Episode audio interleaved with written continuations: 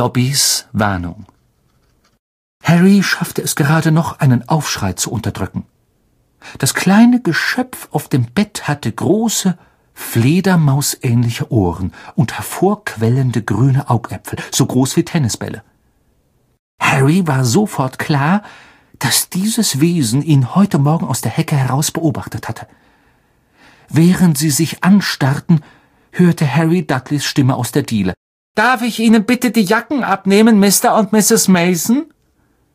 Das Geschöpf glitt vom Bett herunter und verneigte sich so tief, dass die Spitze seiner langen, schmalen Nase den Teppich berührte. Harry sah, dass es eine Art alten Kissenüberzug anhatte, mit Löchern für die Arme und die Beine. Ähm, äh, hallo, sagte Harry unsicher. Harry Potter, sagte das Geschöpf mit so durchdringender Piepsstimme, dass Harry ganz sicher war, man würde sie unten hören. Dobby hat so lange darauf gewartet, Sie zu treffen, Sir. Welche Ehre! D danke, sagte Harry. Er drängte sich an der Wand entlang und ließ sich auf seinen Schreibtischstuhl sinken, direkt neben die schlafende Hedwig in ihrem großen Käfig. Er wollte fragen, was bist du eigentlich? Doch das hielt er für ziemlich grob, und so sagte er, Wer sind Sie? Dobby, Sir. Einfach Dobby. Dobby, der Hauself, sagte das Geschöpf. Ach, wirklich? sagte Harry. Ähm, ich möchte ja nicht unhöflich sein, aber das ist nicht der passende Augenblick für mich, um einen Hauselfen im Schlafzimmer zu haben. Aus dem Wohnzimmer drang Tante Petunias schrilles und falsches Lachen empor. Der Elf ließ den Kopf hängen. Natürlich freue ich mich, Sie zu treffen, setzte Harry rasch hinzu.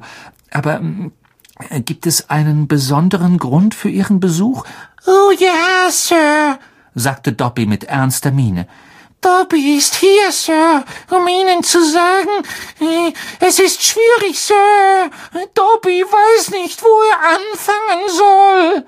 Setzen Sie sich, sagte Harry höflich und deutete aufs Bett. Zu seinem Entsetzen brach der Elf in Tränen aus. Sehr geräuschvolle Tränen. Setzen Sie sich, jammerte er. Nie, niemals. Harry meinte, die Stimmen unten verstummen zu hören. Es tut mir leid, flüsterte er. Ich wollte Sie nicht verletzen. Dobby verletzen, schluchzte der Elf. Noch nie hat ein Zauberer Dobby aufgefordert, sich zu setzen. Von gleich zu gleich. Harry zischte Scht und versuchte Dobby zugleich tröstend anzublicken und einladend aufs Bett zu weisen. Da saß er nun wieder wie eine große hässliche Puppe mit einem Schluck auf. Endlich sammelte er sich und starrte Harry mit einem Ausdruck der Bewunderung in den großen, wässrigen Augen an. Sie haben bestimmt noch keinen anständigen Zauberer kennengelernt, sagte Harry aufmunternd.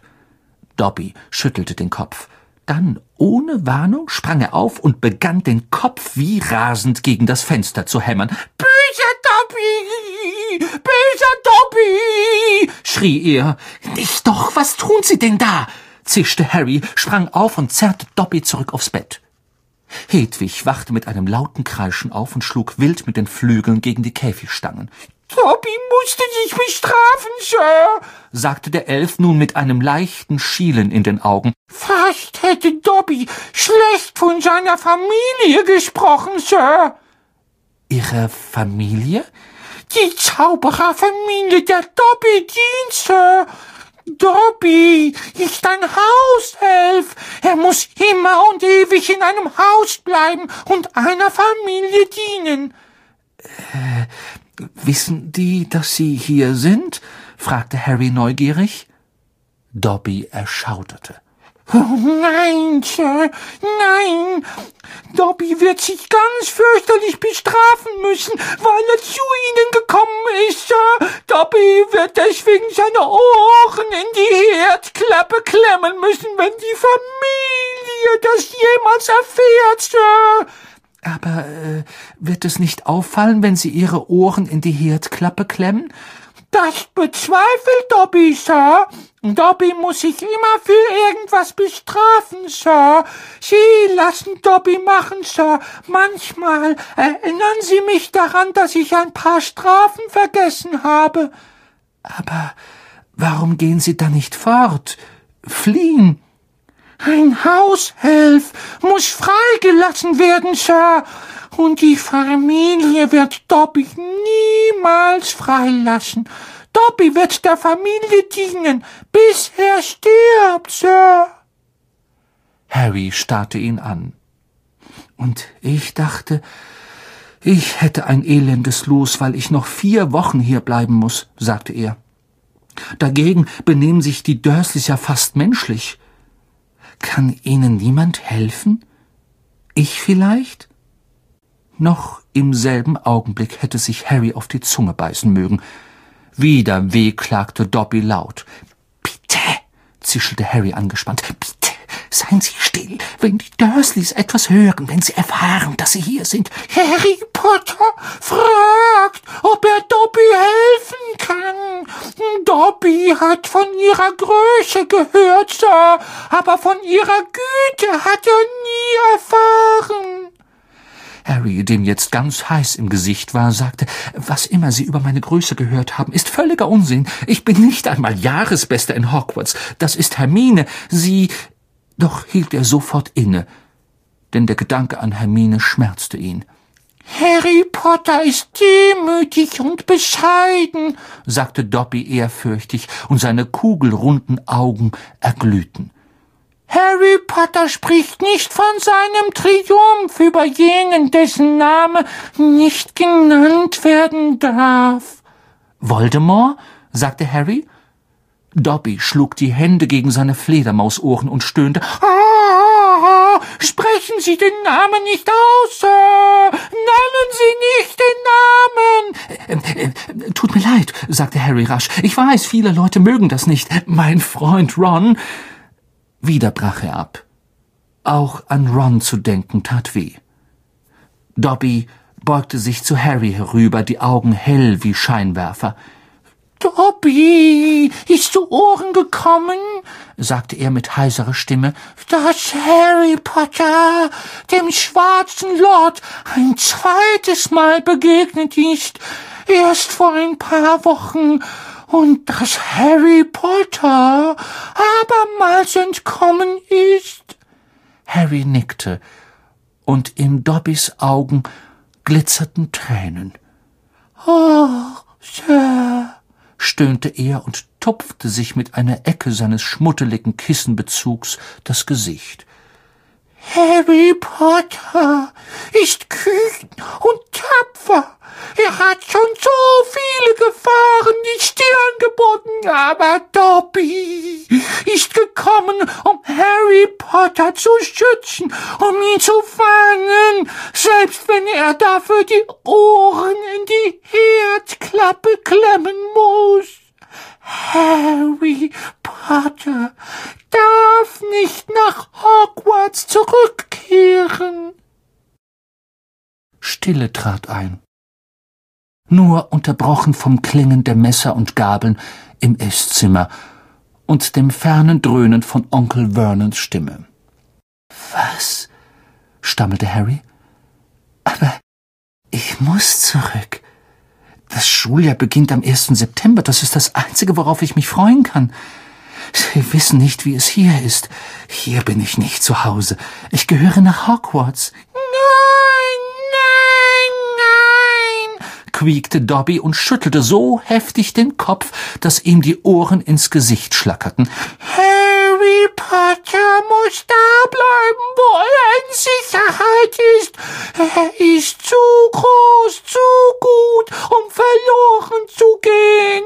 Wenn Harry Potter nach Hogwarts zurückgeht, ist er in tödlicher Gefahr. Warum? fragte Harry verdutzt. Es gibt eine Verschwörung, Harry Potter eine Verschwörung mit dem Ziel, dieses Jahr in der Hogwarts-Schule für Hexerei und Zauberei die schrecklichsten Dinge geschehen zu lassen. flüsterte Dobby und zitterte plötzlich am ganzen Leib. Dobby, weiß ich schon seit Monaten, Sir. Harry Potter darf sich nicht in Gefahr bringen. Er ist zu wichtig, Sir. Was für schreckliche Dinge? fragte Harry sofort nach. Wer steckt dahinter? Dobby gab ein seltsam wirkendes Geräusch von sich und schlug dann wie von Sinnen den Kopf gegen die Wand. Na schön, rief Harry und packte den Elfen am Arm, um ihn zu beruhigen. Sie können es nicht sagen, verstehe. Aber warum warnen Sie mich? Plötzlich kam ihm ein beunruhigender Gedanke. Warten Sie, das hat doch nichts mit Woll, Verzeihung, mit du weißt schon wem zu tun, oder doch? Sie könnten einfach den Kopf schütteln oder nicken, fügte er hastig hinzu, da Dobbys Kopf sich schon wieder besorgniserregend nahe zur Wand hinneigte. Dobby schüttelte bedächtig den Kopf. Nein, nicht jener, der nicht genannt werden darf, Sir. Dobbys Augen jedoch waren weit aufgerissen und schienen Harry einen Hinweis geben zu wollen. Harry allerdings war vollkommen ratlos. Er hat doch keinen Bruder, oder? Dobby schüttelte den Kopf und riss die Augen noch weiter auf. Tja, dann ich habe keine Ahnung, wer außer ihm die Macht hätte, in Hogwarts schreckliche Dinge geschehen zu lassen, sagte Harry. Ich meine, da ist zwar Dumbledore. Sie wissen doch, wer Dumbledore ist. Dobby neigt den Kopf. Albus Dumbledore ist der großartigste Schulleiter, den Hogwarts je hatte. Dobby weiß das, Sir.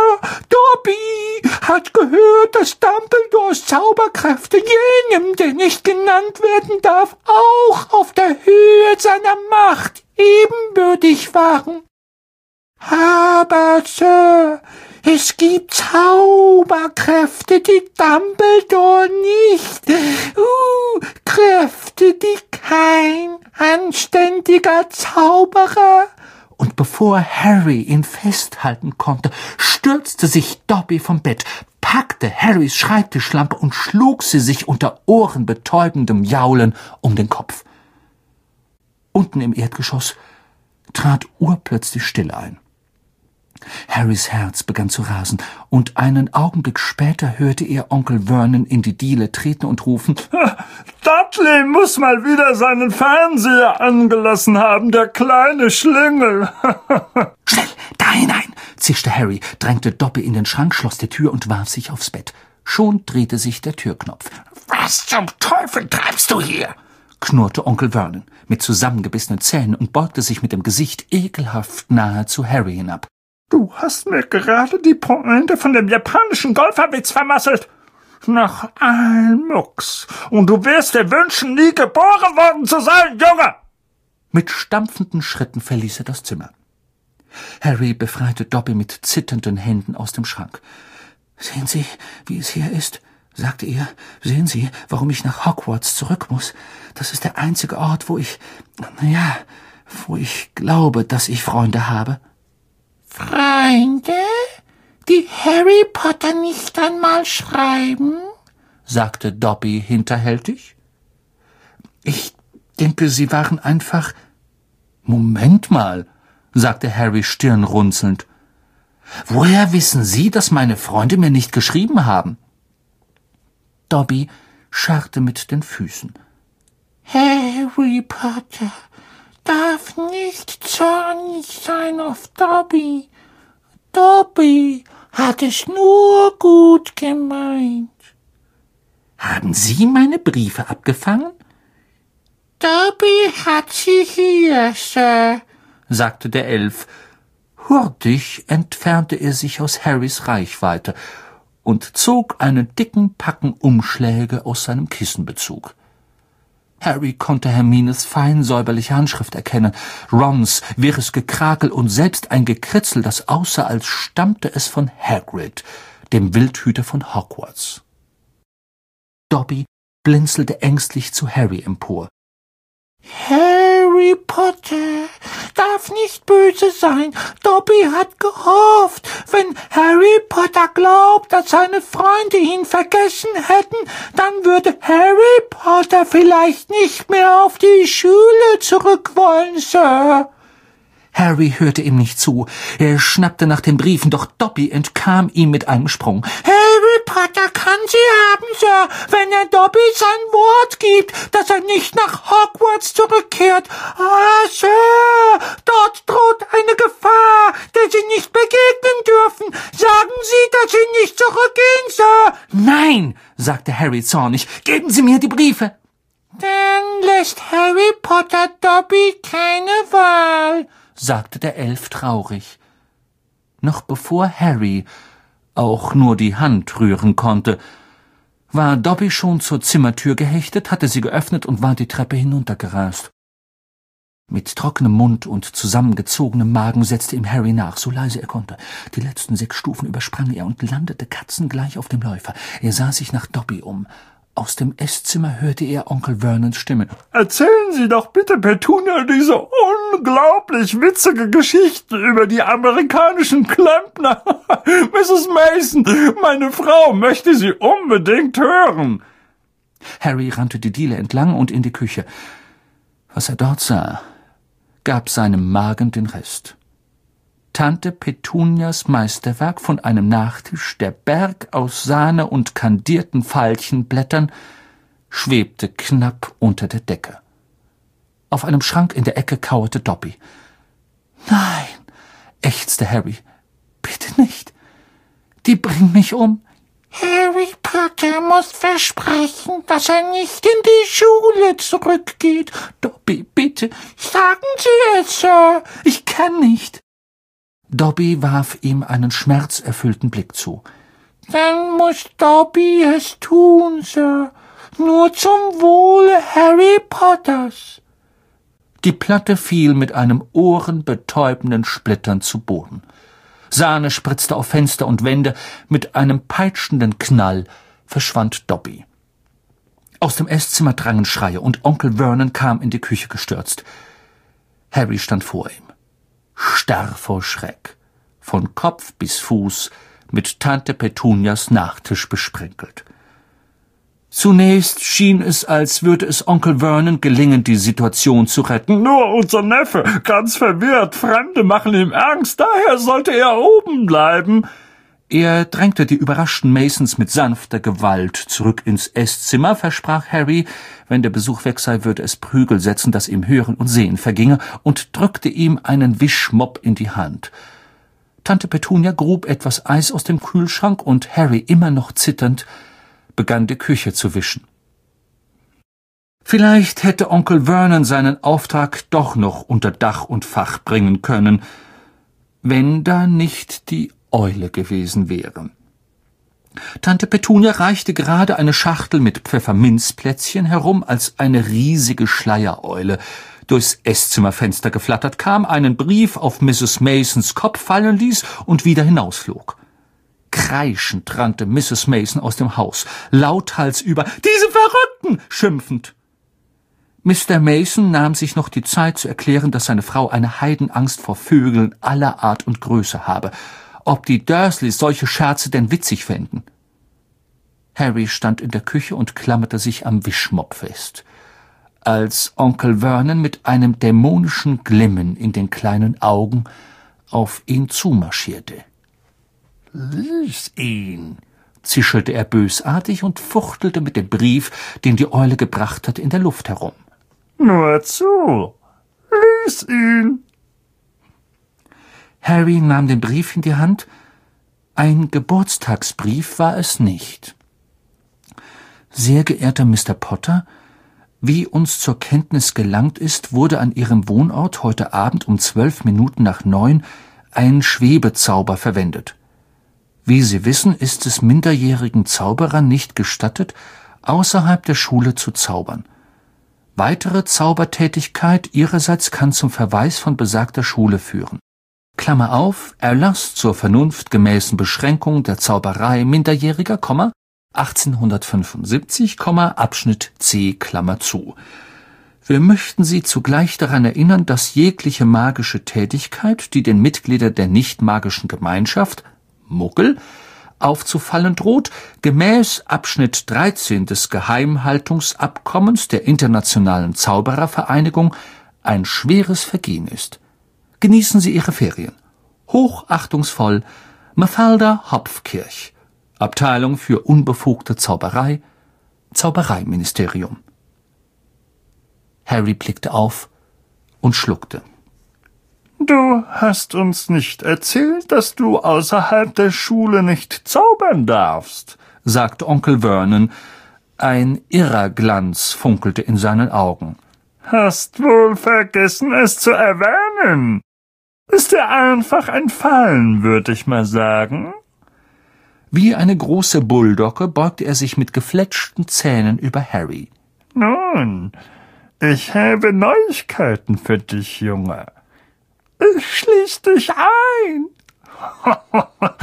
du gehst nie wieder in diese Schule zurück. Nie. Und wenn du versuchen solltest, dich hier herauszuzaubern, dann werfen sie dich dort raus. Und wie ein Wahnsinniger lachend, schleifte er Harry die Treppe hoch. Onkel Vernon war gemein genug, sein Versprechen zu halten. Am folgenden Morgen ließ er ein Gitter vor Harrys Fenster anbringen. Die Katzenklappe baute er persönlich in die Zimmertür ein, so dass sie dreimal täglich ein wenig Nahrung hineinschieben konnten. Morgens und abends ließen sie Harry ins Badezimmer, für den Rest des Tages schlossen sie ihn in sein Zimmer ein. Drei Tage später machten die Dursleys immer noch keine Anstalten nachzugeben, und Harry hatte keine Ahnung, wie er aus seiner vertragten Lage herauskommen konnte. Auf dem Bett liegend sah er die Sonne hinter den Fenstergittern untergehen und fragte sich niedergeschlagen, wie es mit ihm weitergehen sollte. Was nutzte es, sich aus dem Zimmer zu zaubern? Dann würde er von Hogwarts fliegen. Doch so elend war es ihm hier im Ligusterweg noch nie ergangen. Nun, da die Dursleys wussten, dass sie nicht eines Tages als Fledermäuse aufwachen würden, hatte er seine einzige Waffe verloren. Dobby mochte Harry vor schrecklichen Geschehnissen in Hogwarts bewahrt haben, doch so wie die Dinge nun liefen, würde er ohnehin eines Tages verhungern. Die Katzenklappe klapperte. Tante Petunias Hand erschien und schob eine Schale Dosensuppe ins Zimmer. Harry, der vor Hunger Bauchschmerzen hatte, sprang vom Bett und hob sie hoch. Die Suppe war eiskalt, doch er trank die Schale in einem Zug halb leer. Dann ging er hinüber zu Hedwigs Käfig und warf das lasche Grünzeug vom Boden der Schale in ihren leeren Futternapf. Hedwig raschelte mit ihren Federn und warf ihm einen angeekelten Blick zu. Nützt nichts, wenn es deinem Schnabel nicht gut genug ist. Das ist alles, was wir haben, sagte Harry grimmig. Er stellte die leere Schale zurück vor die Katzenklappe und legte sich wieder aufs Bett. Seltsamerweise noch hungriger als vor der Suppe. Sollte er in vier Wochen noch am Leben sein? Was würde geschehen, wenn er nicht in Hogwarts auftauchte? Würden sie jemanden schicken, um herauszufinden, warum er nicht gekommen war? Konnten sie die Dursleys zwingen, ihn freizulassen? Allmählich wurde es dunkel im Zimmer. Erschöpft mit knurrendem Magen und den Kopf voller unlösbarer Probleme, versank Harry in einen unruhigen Schlaf. Ihm träumte, er würde in einem Zoo ausgestellt, in einem Käfig mit dem Schild minderjähriger Zauberer.